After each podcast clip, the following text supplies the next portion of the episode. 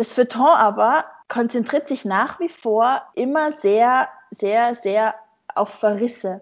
Das ist was, was ich ganz persönlich immer weniger verstehen kann, dass man mhm. den Platz in einer Zeitung, der schrumpft und schrumpft und schrumpft, nach wie vor dafür verwendet, Bücher, Autoren, Autorinnen schlecht zu machen, ja, zu sagen, schaut mal her, das ist total scheiße und ich erkläre euch jetzt auf einer halben Seite lang, warum.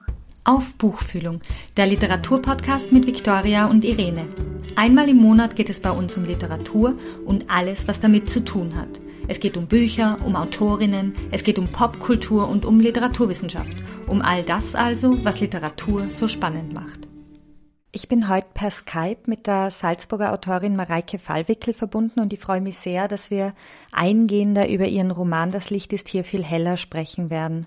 Bereits im November möchte ich an dieser Stelle hinzufügen, war Mareike im Zuge der Tagung Geschlecht, Kritik, Gegenwartsliteratur kurz bei uns zu Gast. In der Folge haben wir die Frage behandelt, wie stark männlich dominiert eigentlich der Literaturbetrieb ist und die Antworten darauf solltet ihr euch auf keinen Fall entgehen lassen. Heute wird sich unser Gespräch erneut thematisch um den männlich dominierten Literaturbetrieb drehen, denn der liegt Mareike Fallwickels 2019 erschienenen Roman unter anderem zugrunde. Aus mehreren Perspektiven erzählt Fallwickel die Geschichte des ehemaligen Bestseller-Autors Max Wenger, der, angekommen in einer deutlich kritischeren Gesellschaft mit seinem patriarchalen Weltverständnis, nicht mehr so richtig zu punkten vermag. Sie erzählt die Geschichte seiner Tochter Zoe, die sich in einer kritischen Phase ihres Erwachsenenwerdens auf der einen Seite erfolglos um die Liebe und das Interesse ihrer Eltern bemüht und auf der anderen Seite allein mit einem sexuellen Übergriff umgehen muss. Und Sie erzählt in Form von wortgewaltigen Briefen, die in Wengers neuer Wohnung einlangen und eigentlich an seinen Vormieter adressiert sind, die Geschichte einer Buchhändlerin, die ebenfalls mit sexuellen Übergriffen und männlicher Dominanz konfrontiert war. Liebe Mareike, schön, dass du heute bei Auf Buchfühlung zu Gast bist. Bevor wir über deinen Roman sprechen, würde ich gerne ein bisschen etwas zu dir als Akteurin im Literaturbetrieb wissen. Hallo, und danke für die Einladung. Mareike, wie schaffst du es denn so unglaublich produktiv zu sein? Zum einen ist das Lesen für mich einfach Teil des Lebens. Also man, man findet mich nicht ohne Buch sollte ich jemals irgendwie eine freie Minute haben. Und auch das drüber reden und das drüber schreiben begleitet mich schon sehr, sehr lange. Ich habe tatsächlich diesen Blogs Bücherwurmloch gegründet, ähm, als Blogs irgendwie noch kaum mhm. bekannt waren, zumindest nicht bei uns und zumindest nicht im Bereich Bücher. Das war 2009 und es war nicht unbedingt cool, mhm. weil sich alles so ein bisschen verlagert hat, eben auf Instagram und andere Kanäle, habe ich ihn immer noch. Mir war es irgendwann einfach so wichtig, dieses Empfinden über Bücher zu teilen und ich habe das nicht in meinem direkten Umfeld, also in meinem Freundeskreis und Familienkreis lesen nur sehr wenige Menschen oder sie lesen, äh, bitte denkt ihr die Anführungszeichen dazu, das Falsche. Nämlich einfach, es gibt nichts Falsches, was man lesen könnte, aber sie lesen halt Sachen, die ich nicht lese. Das heißt, ähm, die Gespräche überschneiden sich nicht. Also meine Oma zum Beispiel, die ich heiß und innig liebe, ist eine wahnsinnige Leseratte. Die verschlingt halt diese klassischen tausendseitigen historischen Schmöcker so meine ich das.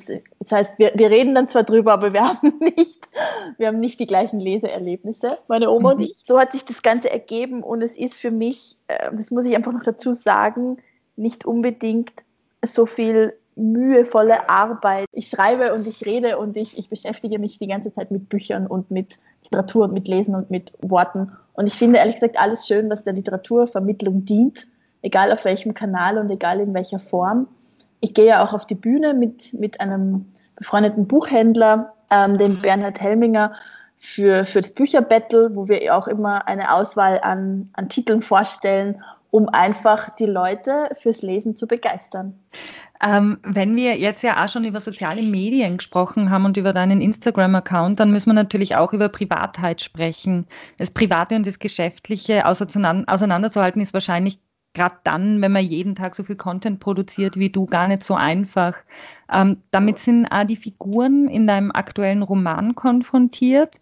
Wie kann man es denn noch schaffen oder wie schaffst du es, Privatheit und Geschäftliches doch auseinanderzuhalten? Also ich zeige ab und zu mich, aber ich zeige sonst niemanden, der mir nahe steht. Also ich, ich poste niemals meine Kinder oder irgendwas in, in diesem Bereich. Ich zeige einfach viel Bücher lesen, Literatur, was, was macht die Fallwickel so, wo rennt sie gerade wieder rum, was hat sie für Lesungen oder mhm. Veranstaltungen. Man kann das natürlich schon sehr selektiv machen. Also ich entscheide ja darüber, was, was ich poste und was nicht oder worüber ich spreche. Im Buch ähm, ist es ja insofern ein bisschen schwierig, weil wir eine Instagram-Influencerin haben, die das nicht macht und nicht trennt. Natürlich auch bewusst, dass sie einfach dieses Private mitverkauft und damit halt allerlei Probleme schafft. Natürlich, weil sich der Rest der Familie weigert, da mitzumachen gerade die Blogger-Szene, jetzt noch einmal kurz auf Instagram, ist ja sicher schier unendlich, also ist schier unendlich und täglich scheint es irgendwie neue Bookstagrammer zu geben. Wie behauptet man sich auf so einem großen Markt und wie verschafft man sich Gehör bzw. Follower? Also es gibt ähm, verschiedene Bubbles. Das heißt, wir sind untereinander sehr gut vernetzt, aber ähm, wir vernetzen uns selten genreübergreifend, sage ich jetzt mal. Also ich folge und mir folgen Leuten, die sehr, Leute, die sehr viel ähm, Gegenwartsliteratur lesen. Es gibt dann natürlich noch einen großen Bereich, der dieses Fantasy abdeckt. Es gibt Leute, die sich da wirklich ihre, die haben wahnsinnig tolle Accounts, die sich so beschäftigen mit, frag mich nicht, Harry Potter und alles, was darüber mhm, hinausgeht. Mhm. Es gibt äh, zu allem was und das finde ich sehr, sehr toll und sehr besonders. Und ich glaube, wenn man da sein Klientel findet, also wenn man einfach die Leute findet als Follower, die auch gerne das Gleiche lesen, dann ist dieses Netzwerk unglaublich fruchtbar und sehr positiv und sehr schön, weil was ich da nämlich nie erlebe, ist dieses ganze Hate Speech, diese ganze Trollerei, ähm, mhm. die, wir, die wir im Internet so viel haben, die gibt es eigentlich auf Bookstagram fast gar nicht. Also selbst wenn jemand anderer Meinung ist über dieses Buch, dann sagt man trotzdem, ist okay, gut, dass es dir gefallen hat, ich mochte es nicht. Es wird einfach sehr wohlwollend darüber gesprochen, weil was uns alle verbindet, ist das Lesen. Und ähm, bei mir spielt es natürlich eine Rolle, dass ich schon übers Bloggen halt viele Leute kannte. Also ich bin noch gar nicht so lange auf Instagram und dass halt diese Bücher erschienen sind und mir schon auch viele Leute dann angefangen haben zu folgen, weil sie die Bücher gelesen haben und irgendwie offenbar schauen wollten, wer steckt da so dahinter. Und ja, Instagram an sich ist natürlich auch wieder ein, ein, Medium mit seinen eigenen Problemen. Also man versteht oft den Algorithmus nicht, man plagt sich oft, man müht sich ab, man merkt, es wird nicht wirklich angezeigt, es wird nicht wirklich interagiert, aber das ist dann wieder, es hat dann wieder mehr mit, mit dem Kanal zu tun als mit einem selber. Ähm, ich versuche zumindest so zu machen, wie, wie ich es gut finde. Also ich, ich will mich da jetzt nicht irgendwie verbiegen.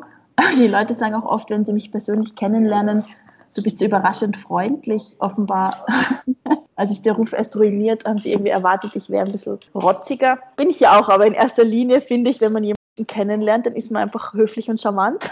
Wie Österreicher halt immer. Gell? Ja, also es wächst langsam, aber stetig. Die 10.000 habe ich noch nicht geknackt, aber ich arbeite mhm. daran. Naja, Zuhörerinnen und Zuhörer werden jetzt verwiesen auf die Instagram-Präsenz von Mareike, die da Zuckergoschel heißt. Die, die Zahl genau, voll. wir machen die 10.000 voll.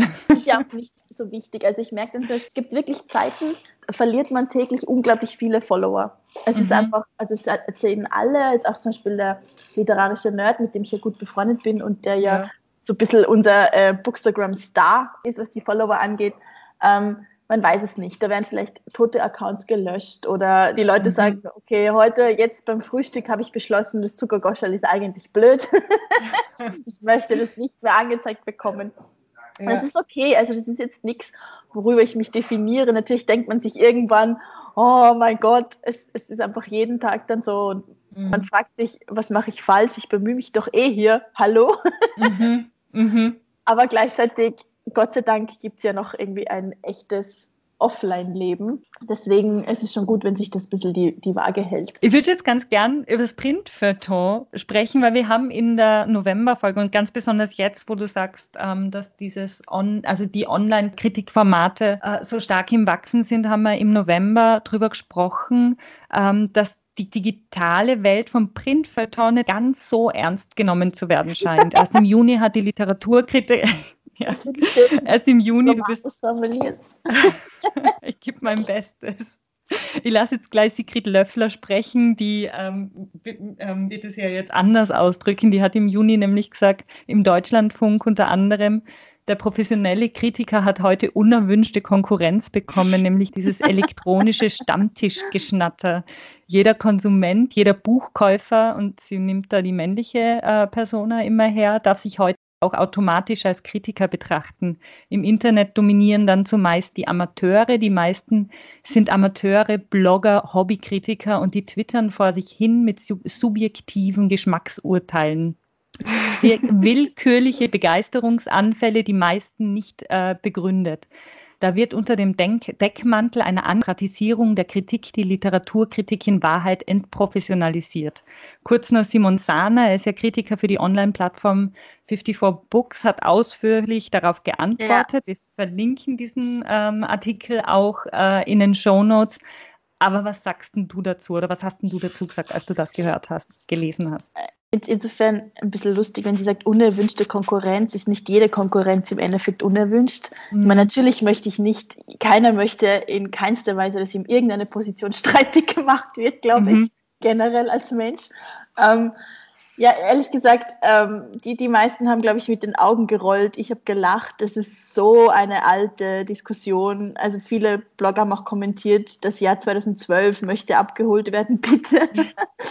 es geht seit so vielen Jahren so und es wird so vehement auf uns hingebasht ähm, von den professionalisierten Kritiker und Kritikerinnen auf der einen Seite, ich, ich kann es verstehen. Ich meine, wenn ich mich auf einem sinkenden Schiff befinde, dann schreie ich vielleicht auch noch herum. Mhm. Auf der anderen Seite, ich bin es leid, ich bin es müde. Ich, ich wurde in wahnsinnig vielen solcher Artikel schon zitiert und äh, verunglimpft, als ich ja keine Ahnung habe von Literatur, dass ich ja Hobbykritikerin und Laienrezensentin bin. Ein springender Punkt ist, den die alle immer nicht beachten. Niemand von uns, wirklich niemand, hat sich jemals selbst als Kritikerin bezeichnet. Also mhm. ich würde das über mich niemals sagen und die anderen auch nicht. Das heißt, es ist so ein bisschen Äpfel mit Birnen vergleichen. Ich weiß, dass die alle das studiert haben und ich weiß, dass die alle keine Ahnung wie viele Jahrzehnte am Buckel haben und wesentlich mehr über Literaturwissenschaft und alle diese Analysen, Analysetools und so wissen als ich. Ich habe aber auch nie behauptet, dass ich das kann und ich will mhm. das gar nicht und ich, ich sehe mich nicht auf derselben Ebene als Konkurrenz. Das heißt, wir bedienen was ganz anderes, wir machen was ganz anderes. Also uns vorzuwerfen, dass wir keine professionellen Literaturkritiker sind, ist ein bisschen müßig, weil es ist tautologisch, es ist natürlich wahr. Wir haben das aber auch nie gesagt und ich mhm. möchte das auch gar nicht sein. Deswegen finde ich, die Nische, die das Feuilleton bedient ähm, und die Deutungshoheit, die es sich selber zuschreibt, die, die gilt ja nach wie vor für eine bestimmte Zielgruppe. Mhm. Dass es aber eine Zielgruppe gibt, die sich durchaus für Bücher interessiert, aber halt einfach nicht fürs Feuilleton. Das ist ja, das sei dahingestellt, das ist aber auch nicht unsere Schuld, das ist einfach ein Zeitgeschehen, es ist eine Veränderung in der Gesellschaft, die sicher nicht nur mit, dem, mit der Digitalisierung zu tun hat. Und ähm, ich finde alles legitim, was andere Leute dazu bringt, dass sie sich für Bücher begeistern und dass sie gerne lesen möchten. Und wenn es jemand ist, der weiß ich nicht, ein Eulenbuch in die Kamera hält und einfach mhm. nur ganz begeistert herumschreit, von mir aus komplett unfundiert. Das ist mir auf diese Weise egal, weil ich mir denke, ich, ich finde es schön und ich bin froh, wenn Leute dann sagen, so, ich möchte dieses Eulenbuch lesen und mhm. ich kaufe es und ich will nicht heute Abend Netflix schauen und ich werde nicht auf meinem Handy herumspielen, ich werde ein Buch lesen. Das heißt, vielleicht ist mein Anspruch zu gering, ich weiß es nicht, aber das ist für mich ein guter Ansatz, wenn, wenn verschiedene Kanäle bedient werden, die den Leuten zeigen, schau mal her, lies das und das und das, es wird dir gefallen. Es funktioniert viel mehr über Identifikation. Das heißt, mir folgen Leute, die einige meiner Buchempfehlungen ähm, beachtet haben und die jetzt wissen, okay, wenn ich was lese, was die Mareike sagt, das gut ist, dann gefällt mir das auch. Und das ist ein entscheidender Punkt und das ist sehr wichtig. Also wir haben uns so ein Netzwerk aufgebaut, wo dieses Wörtchen Ich sehr wichtig ist. Es ist ja ein mhm. Wort, das im Feuilleton generell keinen Platz hat. Und mhm. man sagt ja auch oft, ein professioneller Kritiker spricht nicht von seinem eigenen Ich. Er sieht es sehr ähm, von sich selbst getrennt an, wie er dieses Werk beurteilt, wo ich mir oft, mich oft frage, ist das überhaupt möglich? Aber gut. Ähm, mhm. ich darf das Wort Ich benutzen und ich benutze es auch sehr gern. Und wenn ich sage, dieses Buch hat mit mir Folgendes gemacht, ich habe geweint, ich habe gelacht, ich habe nicht schlafen können, dann identifizieren sich einfach Menschen mit meinem Ich, weil sie wissen, mhm. wir gehören zu einer ähnlichen Lesebubble an. Ja? Wir wissen, wenn dieses Buch das bei mir auslöst, dann ist es sehr wahrscheinlich, dass es bei den anderen auch passiert. Und das ist natürlich nicht professionelle Literaturkritik. Das muss sie aber auch gar nicht sein. Wie würdest du sagen, muss äh, professionelle Literaturkritik aussehen? ja, die Frage ist, so wie wir es gelernt haben, muss mhm. es so heute noch aussehen? Also ich bin, glaube ich, ja irgendwie so ein bisschen ein fluides Wesen. Das heißt, ich lese online und im Print und ich gehöre ja noch zu den wenigen Leuten, die tatsächlich diese Feuilleton-Rezensionen lesen. Ja. Ich frage mich mittlerweile aber auch oft, ähm, wie formuliere ich das jetzt so diplomatisch, wie du es vorhin gesagt hast?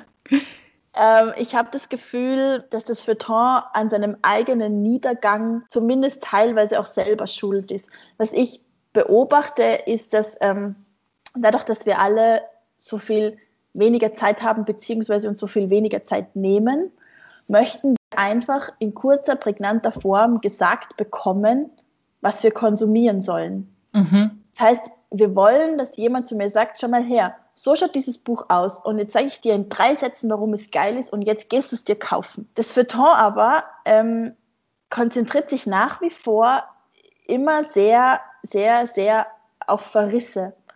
Und das ist was, was ich ganz persönlich immer weniger verstehen kann, dass man mhm. den Platz in einer Zeitung, der schrumpft und schrumpft und schrumpft, nach wie vor dafür verwendet, Bücher, Autoren, Autorinnen schlecht zu machen, ja, zu sagen, schaut mal her, das ist total scheiße und ich erkläre euch jetzt auf einer halben Seite lang, warum. Dass ich diesen mhm. Platz aber nicht dazu benutze und nicht dazu verwende, die Literatur zu feiern und dass ich nicht mhm. sage, okay, übrigens, das sind die, keine Ahnung, Hot, Best, whatever in diesem Herbst. Das wird manchmal gemacht, ja, aber es ist nicht üblich und es ist nicht ähm, diese, diese Form des Empfehlens ist im Feuilleton eigentlich nicht die Form. Mir kommt vor, das kippt einfach. Also es gibt immer weniger Leute, die wirklich sich hinsetzen und eine halbe Zeitungsseite darüber lesen wollen, warum ein Buch schlecht ist. Das ist das, was ich einfach jetzt ganz persönlich beobachte. Also dieses sich dafür Zeit nehmen vor allem auch das Interesse dafür aufbringen. Die sagen dann ja auch zu mir, warum soll ich mir denn jetzt das durchlesen, was er denkt, ja. warum es schlecht ist. Ich will doch eigentlich wissen, was ich lesen soll. Ich will doch mhm. eigentlich Tipps haben und Begründungen haben und seien sie nur in kurzer Form und sei es nur ein, oh mein Gott, Leute, ihr müsst es lesen, weil, und das bekomme ich aber nicht im Feuilleton. Und ähm, ich weiß, es gibt noch viele ältere Leute, es gibt noch diese Generation, die es nach wie vor noch liest aber sogar da höre ich schon viele vermehrte Stimmen, die sagen, ich finde das so schade, die Kultur mhm. und die Kunstszene ist sowieso irgendwie schon so am, am Schwächeln, sagen wir mal, und ständig wird dann immer noch so hingehauen auf die Musiker, auf die Schreibenden, auf, mhm. all, auf die Theatermacher. Ständig wird einfach immer noch jeder mit so ätzender Säure begossen, statt dass man irgendwie, wie gesagt, diesen verbleibenden Platz dazu nutzt, ähm, es zu fördern, es zu feiern, es irgendwie zu promoten. Und noch dazu muss man sagen, so traurig es ist, diese Generation ist am Aussterben. Die Nachkommen, die wollen damit schlicht und ergreifend nichts zu tun haben. Nicht, nicht so sehr nur mit Print, weil es nicht digital ist, sondern auch mit dieser Art der Beurteilung, die eigentlich ein Verurteilen ist. Ich finde es ganz spannend, weil Max Wenger einer der Protagonisten aus deinem Roman hegt ja auch einen ganz argen Groll gegen diese Buchblogger, wie er sie sehr despektierlich nennt. Mit ihnen lustig? zu sprechen, hat er gar keine Lust, wohl aber auf die Interviews mit dem Spiegel, mit der Zeit und mit der Welt weil sich da ja, wie er sagt, die wahre Buchmarktprominenz tummelt und die Elite. Ja, und ähm, was ist? Er ist Mitte 50. Er ist Mitte 50, er kennt wahrscheinlich Sigrid Löffler persönlich. Ähnlich. Die haben schon gemeinsam getrunken. Ganz genau, in Frankfurt, mhm. in den Hotels. Mhm. Ähm, aber konntest du mit Wenger quasi mit dieser überholten Meinung abrechnen oder war es eher ein Aufzeigen für dich, was immer noch zählt oder was es immer noch gibt? Also ich, ich habe ja kein Urteil in diesen Roman reingeschrieben. Es ist vielmehr ein, ein Abbilden. Also ich zeige ihn in seiner Meinung, in seiner Generation, in seiner Sichtweise des Ganzen. Und gleichzeitig seine Tochter bildet ja den Gegenpart. Die ist halt mhm. 17 bzw. 18. Ähm, Und die steht so viel mehr für den Neuaufbruch, für die junge Generation, für, für diesen Spiegel. Und es war halt schlicht und ergreifend schon auch sehr lustig. Also wenn man eine Figur hat wie den Wenger, der schon wirklich von vornherein absolut als Arschloch äh, dargestellt wird, dann ist es ein bisschen ein Freibrief. Also ich konnte ihm natürlich alles an den Leib schreiben. er, er, darf sich alles denken. Das heißt ja nicht, dass ich das denke oder dass es richtig ist, so zu denken. Er darf sich das alles denken. Er tut es auch. Witzigerweise fanden deshalb gerade auch die Blogger sehr, sehr lustig. Also ich habe da viele Nachrichten bekommen, wie witzig das ist und wie sehr sie schmunzeln mussten, gerade eben auch über diese Darstellung der Blogger, dass sie alles so mit einem Heißgetränk fotografieren. Mhm. Und ich nehme mich da selber ja nicht aus. Es ist im Grunde ja auch sehr selbstironisch, wenn man selber da, dazugehört. Es ist ja keins davon besser oder schlechter. Also ich möchte das ja in keiner Weise sagen. Es ist vielleicht einfach nur ein Zeitgeschehen. Es wird vielleicht abgelöst, wobei ich auch immer sagen muss, ich persönlich fände es schade, wenn wir das Feuilleton und diese Art der Literaturkritik verlieren. Also ich möchte nicht sagen, ich, ich bin gekommen, um das abzulösen, auf ja. gar keinen Fall. Ich frage mich nur, ob es nicht vielleicht echt an der Zeit ist, dass die sich überlegen, wie können wir denn in die Zukunft gehen? Wie können wir denn weitermachen? Was können wir denn jetzt mit unserem kleinen Printplatz, den wir noch haben, was können wir denn jetzt machen, um zu überleben, um nach wie vor unsere Zielgruppe zu erreichen, um unsere Deutungshoheit zu behalten? Und da habe ich halt ehrlich gesagt das Gefühl, es kommen sehr wenig konkrete Konzepte oder irgendwelche Lösungsansätze. Das habe ich halt sehr, sehr spannend gefunden an dem Punkt, dass man eigentlich viel mehr am Miteinander leben sollte und nicht so diese Grabenkämpfe austragen sollte. Ich sehe das auch so. Ich hätte ehrlich gesagt viel lieber eine friedliche Koexistenz, weil ich finde, dass wir ganz andere Zielgruppen bedienen und das ganz anders machen und durchaus beides seine Berechtigung hat und es sich mhm. nicht ich verwende so gerne dieses Wort, das sagt meine Agentin immer, äh, dass ich das nicht gegenseitig kannibalisieren muss. Ähm, ich habe es bei Wenger super spannend gefunden. So generell, kein Autor und keine Autorin kommt ja heute oder ist je ohne einen Entstehungsmythos ausgekommen. Bei Autorinnen hat sie ja 1999 dieser Begriff des Fräuleinwunders, dieser sehr abschätzende und äh, fragwürdige Begriff des Fräuleinwunders etabliert. Wenger ist ja eher so ein Typ Hemingway oder äh, Glavinitsch, ähm, roh, ungeschlacht und die Kritiker galten sich auf an Wengers Herkunft, schreibst du. Er war sich sicher, dass sie in jedem Buch nach der Gosse suchten, ein Arbeitersohn ohne Matura, ohne Studium. Ist denn diese Inszenierung deiner Meinung nach notwendig heutzutage noch? Und wie sieht denn die für Frauen und Männer im 21. Jahrhundert aus? Also ich weiß nicht, ob sie zwingend notwendig ist, aber sie ist sicher hilfreich. Also es ist bestimmt, es ist bestimmt etwas, was sehr gerne aufgreift, wenn es irgendwie eine Geschichte dahinter gibt, eine Geschichte zu der Person, zum Schreibenden an sich. Das wird schon nach wie vor immer noch gern miterzählt, wenn dann über das Buch gesprochen wird.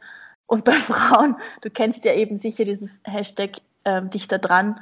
Mhm. Bei Frauen wird mhm. ja dann jetzt eben sehr zu Recht, muss man sagen, kritisiert, dass es halt dann da ganz viel auch immer ums Aussehen geht. Wie ja. sind sie angezogen? Was haben sie für eine Frisur? Äh, tragen sie hohe oder niedrige Schuhe? Man weiß es nicht. Ganz viele äh, Beschreibungen, wo man sich automatisch fragen würde, würde man das auch bei einem männlichen Autor dazu mhm. schreiben? Eher nicht. Im Endeffekt, es kommt drauf an. Also ich greife das manchmal schon gerne auf, wenn es relevant ist. Also zum Beispiel, wenn jemand ein Buch über den Nahostkonflikt schreibt und halt selbst vielleicht von dort stammt oder irgendwie Familie hat oder irgendeinen Bezug dazu, wo man sagt, mhm. ähm, man weiß, warum derjenige diese Geschichte erzählt oder wie das entstanden ist oder dass jemand, weiß ich nicht, fragt mich nicht, über New York schreibt und ähm, tatsächlich New Yorker Architekturgeschichte studiert hat oder ja. so, wie es zum Beispiel bei Die Fassadendiebe der Fall ist. Also jemand, ja. der sich damit sehr gut auskennt, der einen bestimmten Grund hat, dieses Buch zu erzählen, dann finde ich das halt manchmal relevant, vielleicht auch nicht immer, mhm. und, und erzähle es irgendwie gerne mit oder gebe diese Zusatzinformation dazu, weil ich finde, ähm, es bestärkt das Ganze natürlich ein bisschen. Wie jetzt auch natürlich zu mir jeder gerne sagt, ja, du hast ja selber Einblick in den Literaturbetrieb. Ja. Das heißt, es gibt dem Ganzen irgendwie ein bisschen was Fundiertes mit.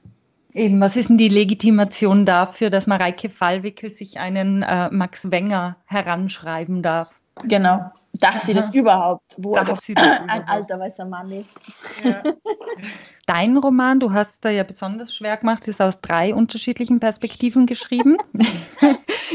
es aus der Ich-Perspektive äh, dreier Figuren, die da zu Wort kommen. Nein, Eine der, der, Wenger, der Wenger ist nicht aus der Ich. Nur Zoe ist aus Zumindest der Ich-Perspektive. das habe ich nicht. Nein, das hast du angehalten.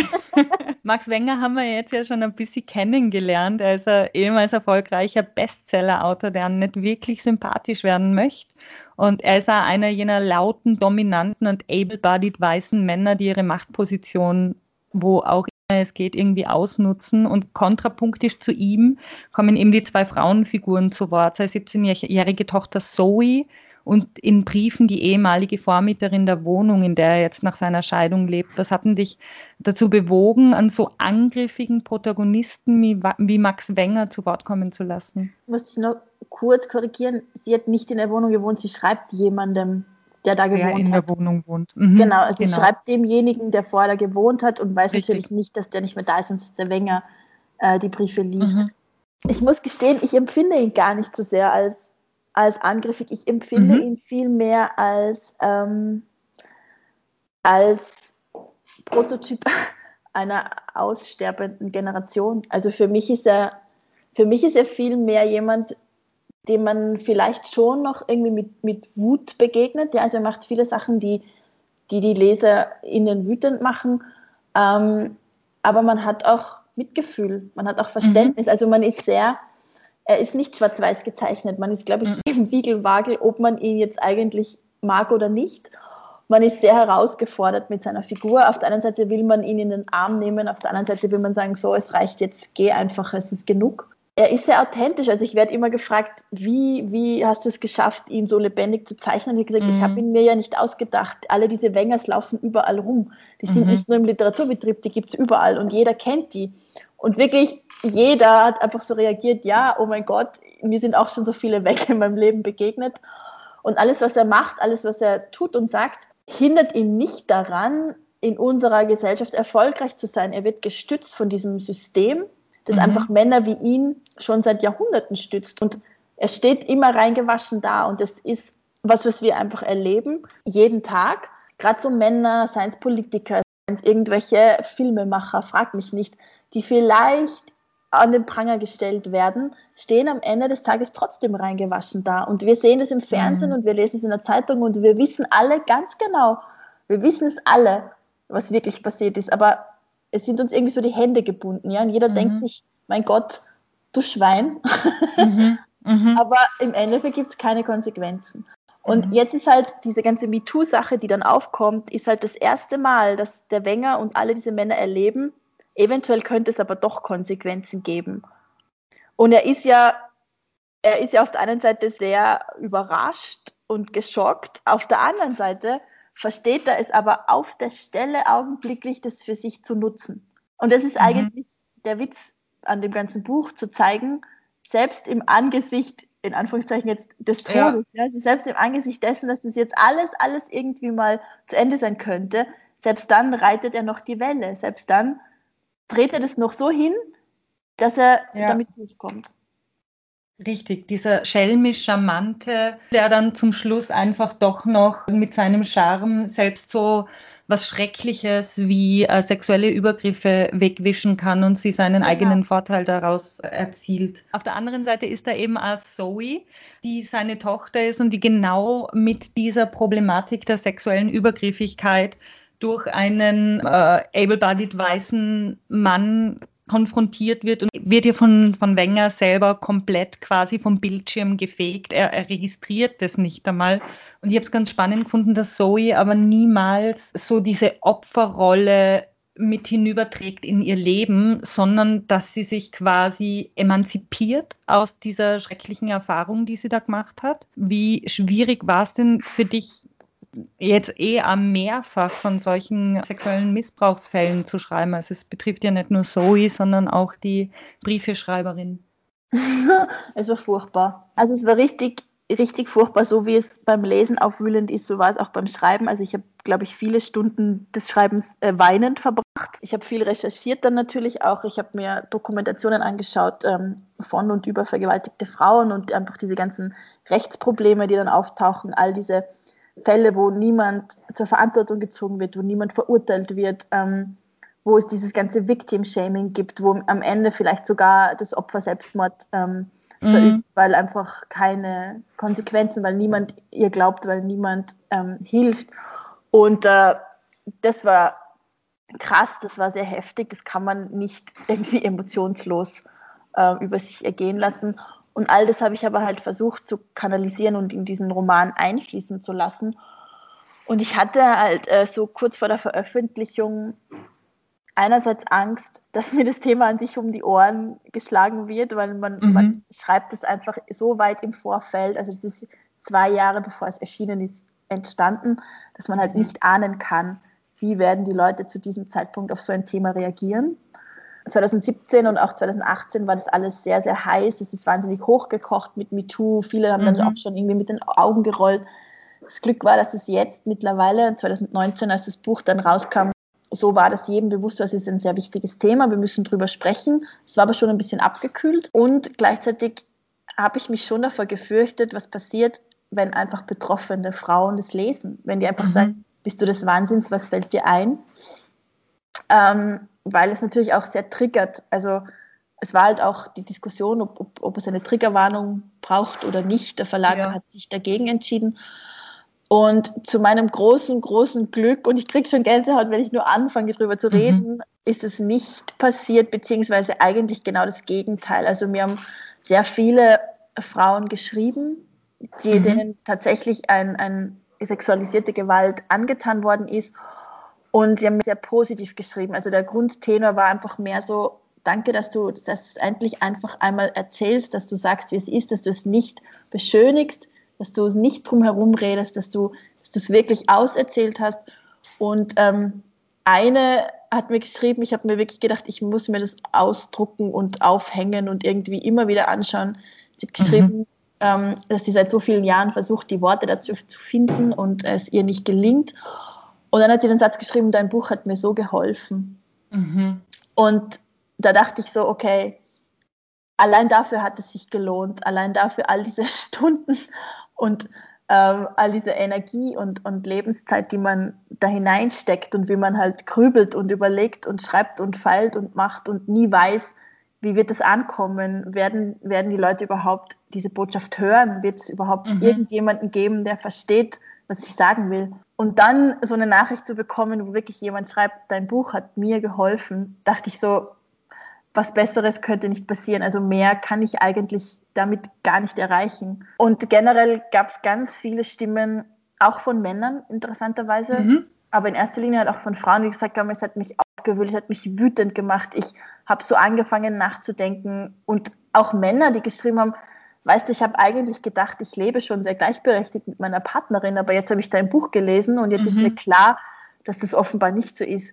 Und ähm, das fand ich unglaublich schön und gut und hat mich natürlich sehr gefreut, weil alles, was wir verändern, kann nur im Kleinen beginnen. Es kann natürlich mhm. nur so sein, dass jemand seine eigene Beziehung, seine Partnerschaft irgendwie vielleicht in Richtung Gleichberechtigung neu definiert oder dass mehr Frauen sagen, so, und jetzt lassen wir uns das aber nicht mehr gefallen und jetzt schauen wir aber nicht mehr weg.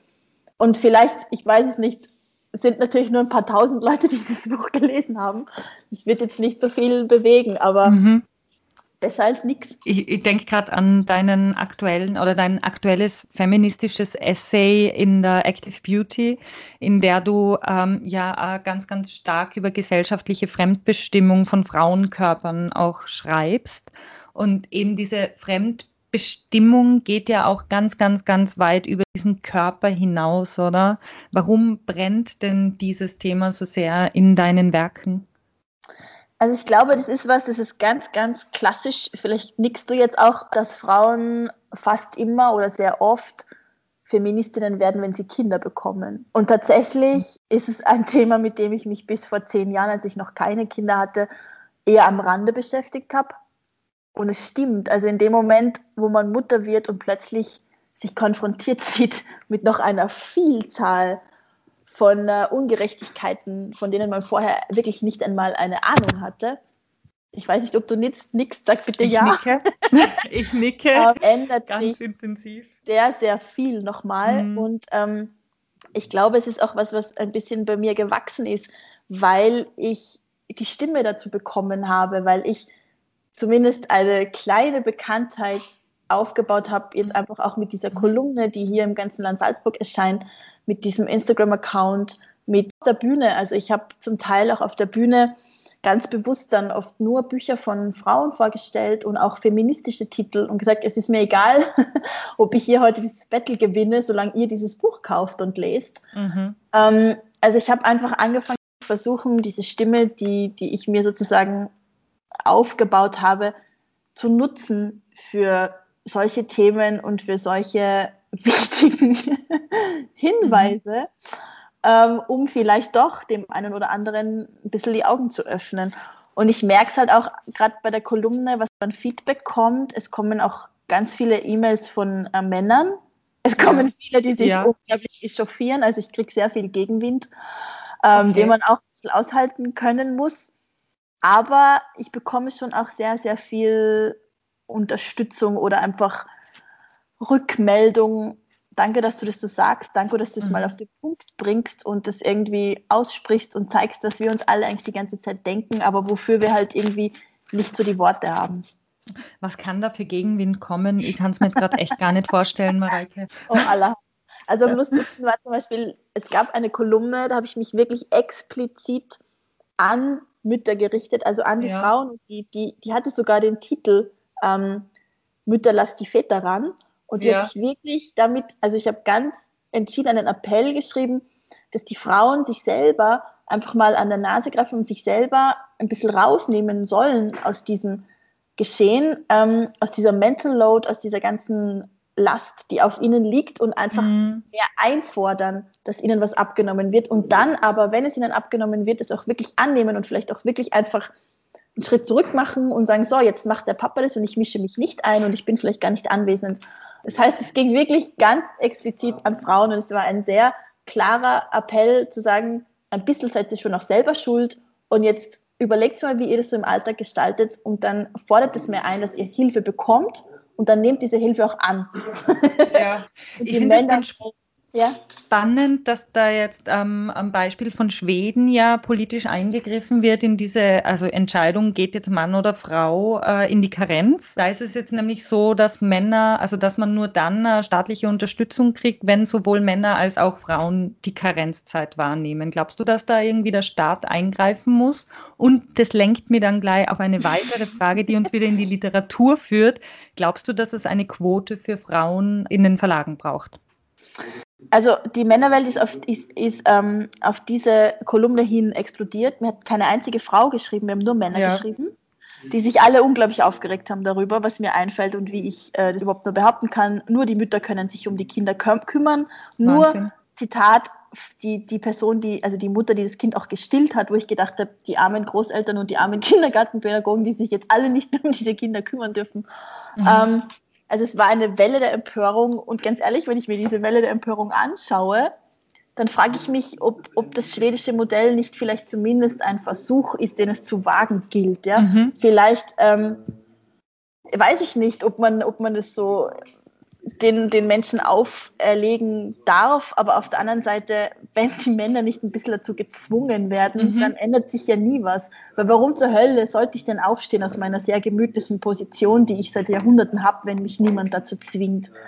Was meinst du im Hinblick auf Literatur? Ob Verlage eine Frauenquote brauchen? In Verlagen arbeiten ja interessanterweise immer unglaublich viele Frauen, mhm. außer in der Chefetage. Mhm. Also man merkt, je höher es geht, äh, da kommen plötzlich die Männer. Zuerst hat man nur mit Frauen zu tun, Pressefrauen, Lektorinnen, ja. alle möglichen. Und ähm, wenn es plötzlich um die Endentscheidung und ums Geld geht, sind da nur noch Männer da. Mhm. Also vielleicht braucht es auch eine Frauenquote in der Führungsriege. Ähm, ich weiß es nicht. Ich möchte mir nicht anmaßen, ein solches Urteil zu fällen. Auf der mhm. anderen Seite Fände ich es aber natürlich schlicht und ergreifend großartig, wenn man Verlagen sagen müsste, so, dein nächstes Programm hat 20 Titel und es ist jetzt Pflicht, dass 10 davon von Frauen sein müssen und 10 von Männern. Such mhm. gute Texte. Das würde vielleicht tatsächlich was ändern. Das würde wahrscheinlich unglaublich viel mehr ändern, als wir glauben, weil wenn wir mehr andere Sichtweisen hätten und mehr andere Bücher hätten, hätten wir auch andere Meinungen und andere mhm. Horizonte. Mhm. Und wenn wir aber schon so weit sind, dann würde ich vielleicht würde ich, ich sogar noch einen Schritt weiter gehen und würde wahrscheinlich sogar dritteln und würde sagen, so, und jetzt sorg dafür, dass ein Drittel deiner Bücher, die du verlegst, von Männern kommt, ein Drittel von Frauen und ein Drittel von Menschen, die divers sind. Mhm. Ähm, oder zumindest, weiß ich nicht, nicht heteronormativ erzählen. Mhm. Ähm, mhm. Weil ich finde, das ist sowieso jetzt nochmal ein Thema, das komplett außen vor gelassen wird und es ist so dermaßen Zeit dafür und die Verlage sind so Dinosaurier, was das alles angeht. Mhm. Ich hatte auch einmal zum Beispiel eine Kolumne, in der ich mich ausschließlich positiv über alle möglichen diversen Netflix-Serien geäußert habe und gesagt habe, man mittlerweile auf Netflix so viele Serien mit ähm, schwulen, lesbischen, irgendwie nicht able-bodied Menschen mhm. anschauen, aber man kann fast keine solchen Bücher lesen und die Verlagsbranche ja. hinkt so dermaßen hinterher, dass wenn überhaupt sind es irgendwelche Sidekicks oder frag mich nicht, äh, alles schwierig. Oder es ist schon irgendwie ein Drama, wenn, wenn der Autor dann auf dem Bild lackierte Fingernägel hat und man denkt sich nur so, get over it, ganz ehrlich. Mhm. Also da, Stimmt. wie gesagt, würde ich fast noch, wenn ich schon so ein Gedankenkonstrukt entwerfen darf, würde ich fast noch weitergehen und sagen, sowas muss auch Pflicht sein, solche Stimmen müssen auch ja. endlich ähm, gehört werden. Weil wir gerade vorher auch über Mutterrollen gesprochen haben, wir haben ja eine ganz spannende Mutterrolle direkt im Buch drinnen. Jetzt würde mich schon interessieren, interessieren, wie du Trixie so als Mutterfigur wahrnimmst, weil ursprünglich war sie mir, wenn ich jetzt einmal meine Leseerfahrung hineinbringen darf, so ein bisschen als Mutterfigur, hat sie irgendwie versagt. Auf der anderen Seite denke ich immer, na, sie macht dennoch das, was sie als Frau ganz einfach machen möchte, was sie auszeichnet, wie sie leben möchte. Wie siehst denn du die Trixie? Ja, also schon beides, was du jetzt gesagt hast. Ähm, auf der einen Seite muss man sagen, der Wenger und, und die Patricia sind einfach so Eltern, mhm. Mai, die, die haben den Kindern nie was Böses getan. Ja? Die haben die Kinder äh, umsorgt, die sind reich, da war auch immer irgendwie zumindest Anwesenheit von jemandem da, vielleicht nicht unbedingt Zuneigung, vielleicht nicht unbedingt Fürsorge. Das mhm. ist einfach mehr so eine Art Gleichgültigkeit, eine, eine gewisse emotionale Vernachlässigung, die aber meiner Meinung nach in ganz vielen Familien ganz normal ist. Also das ist jetzt nichts, wo man sagt, oh mein Gott, diese schreckliche, kaputte, zerbrochene Familie. Nein, es ist einfach alles nicht unbedingt so, so wahnsinnig wichtig, was die Kinder mhm. machen. Die sind halt einfach da. Gleichzeitig hat es die Patricia aber dann schon geschafft, sich von diesem übermächtigen Wenger mit seinem Ego, mit seinem Ruhm, mit seinem Geld zu lösen. Und sie ist ein bisschen empowered, ja. Also man kann ihr Insta-Imperium vielleicht belächeln, mhm. aber sie hat es sich von selber aufgebaut. Und man kann es natürlich schlecht finden, dass sie da jetzt irgendwie ihre Tochter so reinziehen will, aber im Endeffekt möchte sie ja der eigentlich nur weitergeben und sagen, schau, ich, ich will dir helfen, ich will, dass du dir auch was aufbauen kannst. Also das mhm. ist schon alles sehr ambivalent und dadurch hoffentlich auch menschlich gezeichnet. Wir sind halt mhm. alle keine perfekten Eltern. Aber quasi deine Gefühle gegenüber Patricia sind da äh, ähnlich ambivalent wie jetzt meine als Leserin, oder? Also sie ist ganz einfach angelegt, als auf der einen Seite zieht durch, was sie möchte, auf der anderen Seite vernachlässigt halt offenbar ihre Kinder dadurch. Ja, aber halt auch nicht aus, aus Bosheit. Also es ist kein Buch, das irgendwie erzählt von von elterlicher Gewalt. Es ist vielleicht eine Art unbewusste und absichtslose Lieblosigkeit. Also, oder mehr so ein, sie schauen halt nicht so genau hin. Sie, sie sehen die Kinder, aber sie nehmen sie nicht wirklich wahr. Der Wenger war ja auch beschäftigt und mhm. mit seiner Großartigkeit und hat irgendwie verpasst, ähm, seine Kinder wirklich kennenzulernen. Und erst jetzt, mhm. als sie Teenager sind und ihm irgendwie so ein bisschen auf den Kopf spucken und sagen, ja, es interessiert uns jetzt aber nimmer, merkt er plötzlich, was er da eigentlich verpasst hat. Paul Jandl hat deinen Roman äh, in einer Rezension für die Neue Zürcher Zeitung als herrlich bösen Kommentar zur MeToo-Debatte gelesen. Wenger windet sich ja gekonnt aus dieser Schlinge, die sich immer enger um seinen Hals irgendwie legt und in einem erst kürzlich erschienenen Artikel in der La äh, Repubblica anlässlich der Neuveröffentlichung von Jelinek, die Liebhaberinnen, sieht Jelinek trotz der MeToo-Bewegung und Frauenquote wenig Fortschritt in Sachen Gleichberechtigung. Wie siehst du das? Also wenig Fortschritt haben wir definitiv. Es ist jetzt auch oft schon von die zweite MeToo-Welle die Rede. Mhm. wo man sich denkt, hat die erste überhaupt aufgehört? Hat es jemals wirklich aufgehört? Also es ist ein bisschen, ähm, ja, das ist vielleicht ein bisschen Schlagzeilen-Sprech auch, ganz ehrlich. Ja. Ähm, aber im Endeffekt, ist mir das egal, ob erste oder zweite Welle, Hauptsache ein Bewusstsein dafür, Hauptsache Aufmerksamkeit, aus welcher Ecke auch immer. Es gibt ja immer mehr Branchen, wo es plötzlich heißt, ja, oh, hier auch. Und man denkt sich so, oh, it's not a surprise. Also egal, ob das dann im Sport war, im, im Theater, ähm, diversen anderen Branchen und Bereichen. Es betrifft uns ja schlicht und ergreifend überall. Jedes Buch dazu, jedes Theaterstück, jeder Artikel, jeder Aufsatz, der das aufgreift und thematisiert, ist wichtig. Und wenn irgendwann jeder nur noch mit den Augen rollt und sagt, oh mein Gott, das Thema ist so abgelutscht, gut so. Also ich finde, es sollte jedem so dermaßen schon überall rauskommen, dass man einfach das Gefühl hat, so, aber was ändert sich denn jetzt? Ja, nur weil mhm. uns das Thema ständig äh, vor der Nase ist, heißt es ja nicht, dass sich wirklich was verbessert. Stimmt. Und ich frage mich dann immer wieder, und ich frage es jetzt einfach die, damit du mal eine Antwort drauf gibst. oh je. Was sagst du generell zur Schlagkraft von solchen Hashtag-Bewegungen wie MeToo, wie Dichter dran, wie Vorschauen zählen? Können die denn wirklich was bewegen oder müssen da Frauen auch irgendwie anders auf sie aufmerksam machen? Ja, auf der einen Seite ähm, gibt es natürlich unglaublich viel Präsenz. Also gerade MeToo natürlich ist ja irgendwie um, um die um die virtuelle Welt gegangen. Und dadurch, mhm. dass sich alles viel, viel mehr ins Digitale verlegt, werden diese Hashtags, glaube ich, sehr viel mehr ähm, Gewicht noch bekommen in Zukunft. Mhm. Und das Gute an dem Ganzen ist ja, wir können uns unglaublich schnell und ganz anders vernetzen als früher. Also gerade mhm. MeToo hat ja gezeigt, plötzlich war es ein weltweiter Aufschrei. Plötzlich war es nicht nur mehr in Hollywood. Plötzlich haben überall, in allen Ländern dieser Erde also Frauen ihre Geschichten geteilt und hatten halt so einen gemeinsamen Hashtag, der das alles verbunden hat. Mhm. Und das wäre ja früher nie im Leben möglich gewesen. Also wie hätte man es überhaupt ähm, geschafft, das zu bündeln? Wie hätte man überhaupt zeigen können, schaut mal, egal ob jetzt irgendwo in Indien oder in den USA oder bei uns in Europa, wir sind alle betroffen, wir haben alle irgendwas erlebt. Das mhm. Problem ist aber natürlich nur, wie du ja schon implizierst, dass es halt irgendwann abebbt, was die Hashtags betrifft und sich mhm. im realen Leben halt wenig ändert.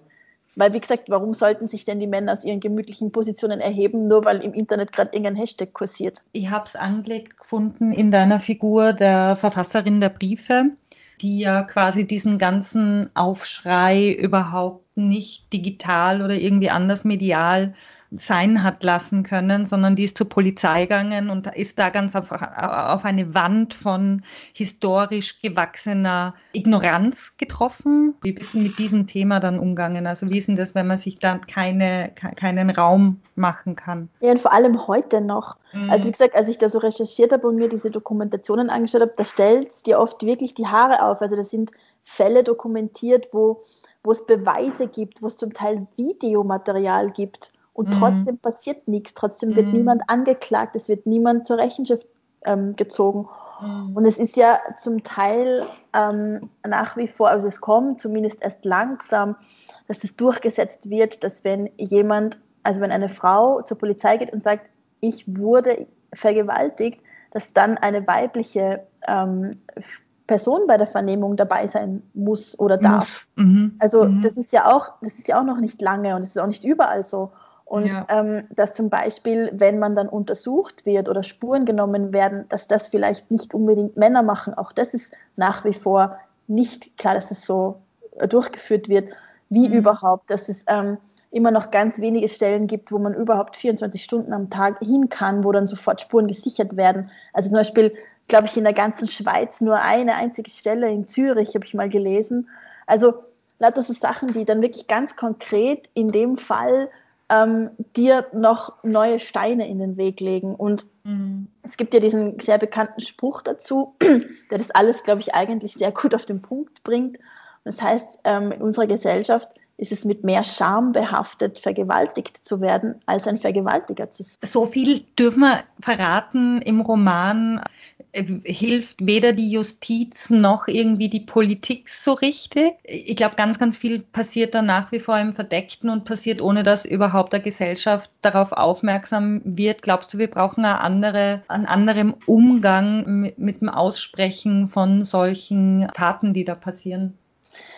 Was im Buch ähm, ganz wichtig ist, sind eigentlich diese verschiedenen Abstufungen. Also mhm. ja, es gibt diese zentrale Vergewaltigung, aber mhm. es gibt auch so viele viel, viel kleinere sexistische Taten, es gibt diesen Alltagssexismus, es gibt so Übergriffe, die gar nicht unbedingt körperlich sind. Es gibt diese ganze Bandbreite an Dingen, die uns als Frauen passieren können. Und was ich ganz kurios finde, ist, dass mir viele Leser und Leserinnen das Feedback gegeben haben, sie haben sich während der Lektüre manchmal gedacht, naja, ist das jetzt wirklich so schlimm?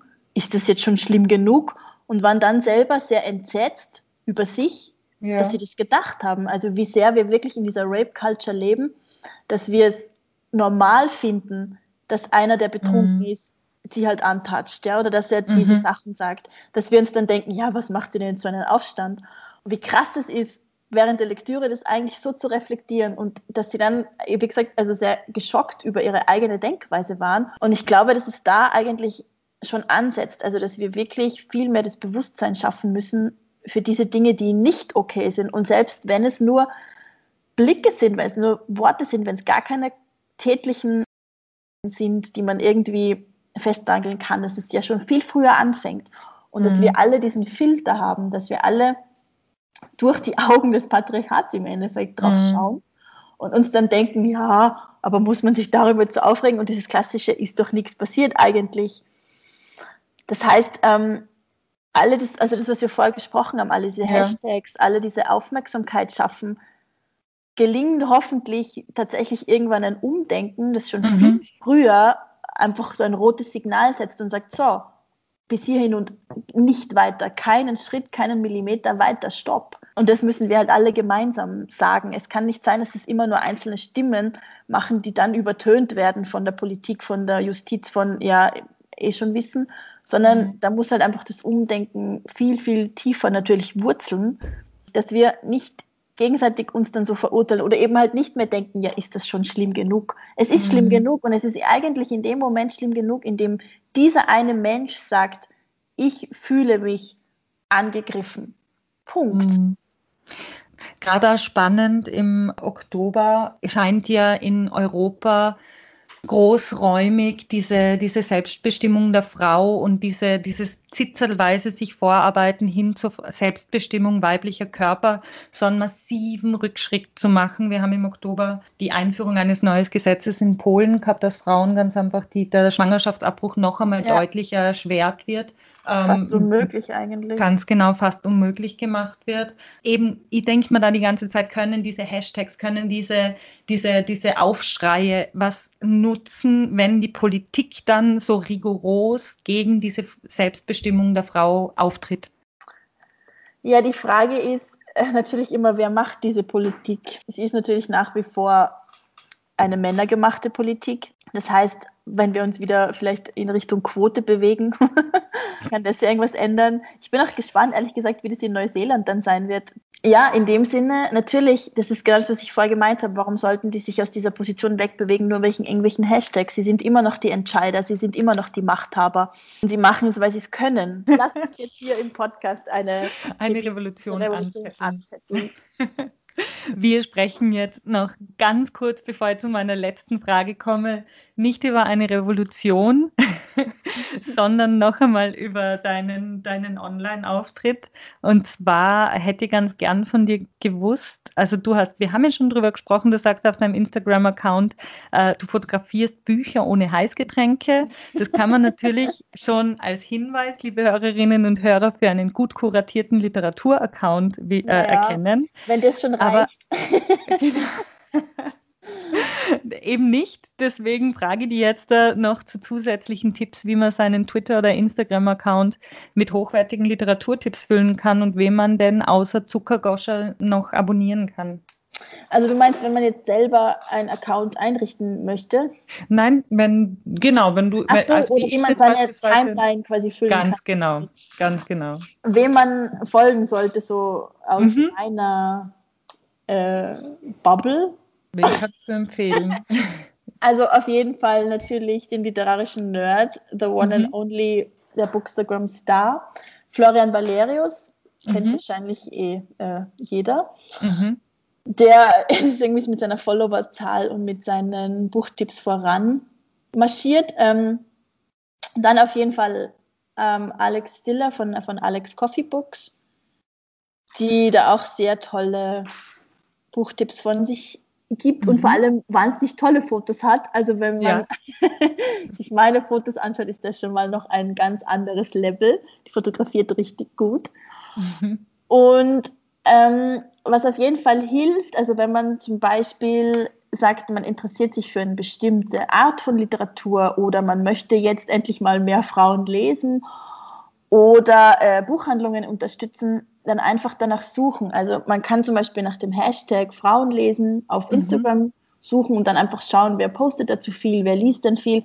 Besonders natürlich ähm, Tag und Nacht, also Nicole Seifert, die sich ja ausschließlich auf Frauenliteratur konzentriert. Mhm. Auf Twitter auch ganz toll ist Berit Glanz, die auch ähm, Tänzer geschrieben hat, ein sehr gutes Buch und die sich auch ähm, auf 54 Books mhm. engagiert. Ähm, auch sehr empfehlenswert natürlich, 54 Books. Oder mhm. halt einfach, es muss jetzt gar nicht in, in diese Richtung gehen, wenn man irgendwie sagt, keine Ahnung, ich lese gerne, weiß ich nicht, Noir oder Krimi oder von mir aus bitte eine ganz triviale Pferdegeschichte, dann bietet natürlich dazu auch alle Hashtags die Möglichkeiten. Das heißt, man sucht einfach danach und schaut sich dann an, wer darüber viel macht. Und das finde ich ehrlich gesagt so wahnsinnig schön auch an diesen Kanälen, dass man sich seine Timeline selber so basteln kann. Also mhm. mein Instagram besteht halt ausschließlich aus anderen Bloggern, aus Büchern, aus Verlagen, aus ähm, Börsenvereinen und Deutscher Buchpreis, alle diese Branchen-News. Und vor allem dadurch gibt es natürlich dann auch immer wieder neue Tipps, wem man folgen könnte oder wie man sich das gestalten kann. Wenn man ein Buch liest von jemandem, den man toll findet, dann einfach demjenigen folgen und schauen, mit wem ist der vernetzt. Margarete Stokowski, alle diese Leute, die selber, Sophie Passmann, die selber halt ähm, Multiplikatoren sind Ihnen folgen und sich ja. dann einen schön kuratierten Literatur. Äh, Gertrud Klemm auch zum Beispiel. Äh, letzte Frage für heute. Arbeitest du aktuell an einem Roman? Dürfen wir bald mehr von Mareike Fallwickel lesen? Ja, also ich hoffe, ich ähm, arbeite auf jeden Fall dran, aber es ist noch nicht so weit gediegen, mhm. beziehungsweise dadurch, dass die Branche so viel Vorlaufzeit hat, mhm. hoffen wir mal auf einen Programmplatz im März 2022. Schauen wir mal, cool. was ich da so zustande bringe. Ja, du bist nach wie vor bei der Frankfurter Verlagsanstalt. Also ja. da bist du ganz einfach ähm, Hausautorin quasi. Bitte? Sofern sie mich nicht wegen der Männerquote fallen lassen. Ah ja, genau. das werden sie hoffentlich nicht machen. Ne? Wie ist die Zusammenarbeit mit denen eigentlich? Extrem gut, weil das sind nur Frauen. Großartig. Ich dachte, ich, Mann, war ja klar. Ich habe erst, was ich im Wasser sage, gelesen von der Katharina Köller aus der ja. Frankfurter Verlagsanstalt, was mir ja ganz, ganz, ganz, ganz enorm äh, berührt und was mir sehr gut gefallen hat. Also an dieser Stelle noch einmal ein Lektüre-Tipp dann auch. Bis Mareike Fallwickels dritter Roman rauskommt, kann man auch Katharina also, Köller. Also du siehst, Katharina Köller und ich haben die gleiche Agentin und die gleiche Lektorin. Ach, so, schau. Viel, so viel dazu. Gut. Mareike, herzlichen, herzlichen Dank für dieses Gespräch. Ja, ich sage danke. In den Show Notes werden wir alles verlinken, äh, was wir an Informationen aus dir herauskitzeln haben können, dass man sie da ganz leicht hineinklicken kann. Das waren interessante Informationen und durchaus. Du bist zufrieden. Ich bin zufrieden. Herzlichen Dank, Mareike. Sehr gut. Danke dir. Mareike Fallwickel wurde 1983 in Hallein bei Salzburg geboren und arbeitet als Texterin, Autorin und Literaturbloggerin. In sechs Salzburger Nachrichten, aber auch im österreichischen Magazin Active Beauty verfasst sie Kolumnen und Essays. 2018 erschien ihr literarisches Debüt Dunkelgrün fast schwarz in der Frankfurter Verlagsanstalt, das für den österreichischen Buchpreis sowie das Lieblingsbuch der Unabhängigen nominiert wurde. Das Licht ist hier viel heller, erschien vor ziemlich genau einem Jahr in der Frankfurter Verlagsanstalt. Und unter dem Namen Der Zuckergoscherl ist Mareike Fallwickel auf Instagram bekannt. Ihre Rezensionen, die in Stories und Beiträgen fast täglich erscheinen, bieten tausenden Menschen Lektüretipps. Herzlichen Dank, dass ihr auch heute wieder dabei wart. Wenn ihr mehr von unserer Arbeit erfahren wollt, dann folgt uns doch am besten über Facebook oder Twitter. Auf Steady kann man übrigens mit kleinen und großen Beträgen dazu beitragen, dass wir unseren Podcast auch weiterhin anbieten können.